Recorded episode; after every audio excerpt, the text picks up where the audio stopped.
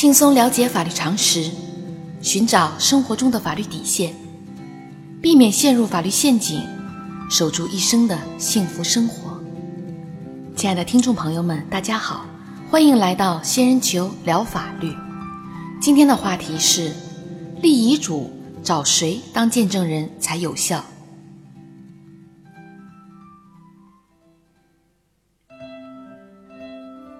在现实生活中，由于立遗嘱的人丧失行动能力，或者情况紧急等其他原因，往往会出现法律规定的代书遗嘱、录音遗嘱、口头遗嘱等形式。对于以上述方式立下的遗嘱，法律要求必须有两个以上的见证人作为见证，否则遗嘱将没有法律效力。在已经发生的大量继承纠纷中，有相当一部分是由于见证人出现了问题，最终导致遗嘱无效。根据司法案例，老王与李女士生育两个孩子，儿子小明与女儿小美。二零零一年，老王与李女士将单位分配的两套房改房出资买下，并登记在老王的名下。二零零五年十月，老王因病去世，没有留下遗嘱。二零一五年五月，李女士突发心脏病住院，小明经常去医院照顾母亲。为了防止未来两个孩子为了房产发生矛盾，李女士决定立下遗嘱。李女士由于患病导致肢体行动不便，想以拍摄视频方式录制一份遗嘱。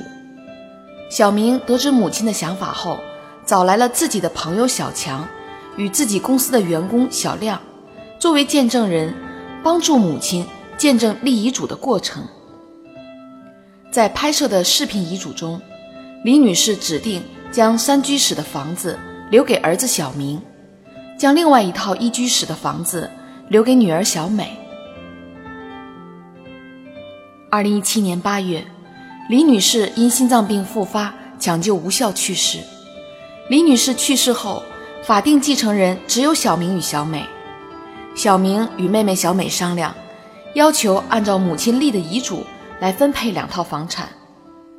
结果，小美对哥哥小明手里的视频遗嘱不予认可，于是双方起诉到法院。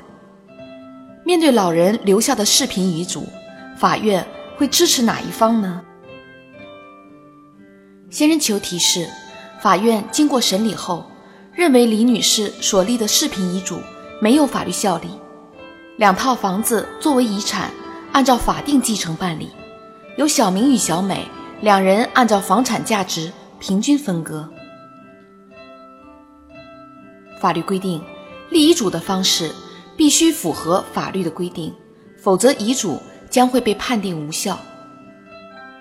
请别人代写的代书遗嘱，应当有两个以上见证人在场见证，由其中一人代为书写遗嘱。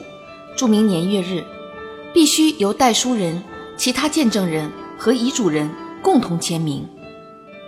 以录音形式立的遗嘱，应当有两个以上见证人在场见证。遗嘱人在危急情况所立的口头遗嘱，应当有两个以上见证人在场见证。危急情况解除后，遗嘱人能够用书面或者录音形式立遗嘱的，所立的口头遗嘱无效。同时，为了保证遗嘱能真实反映立遗嘱人的意愿，与继承财产有利害关系的人或者没有行为能力的人，不能作为见证人。具体而言，以下三种人不能担任见证人：第一，参与财产继承的继承人或者接受遗赠的人不能作为见证人；第二，没有行为能力。限制行为能力的未成年人与精神病人不能作为见证人。最后，与继承人、受遗赠人有利害关系的人，比如继承人的朋友、同事、继承人、受遗赠人的债权人、债务人、共同经营的合伙人等，不能作为见证人。在本案例中，小明作为财产继承人，他的同事、朋友属于与其有利害关系的人。不能作为视频遗嘱的见证人，因此，李女士所立的视频遗嘱没有法律效力，老人留下的两套房产应当按照法定继承办理。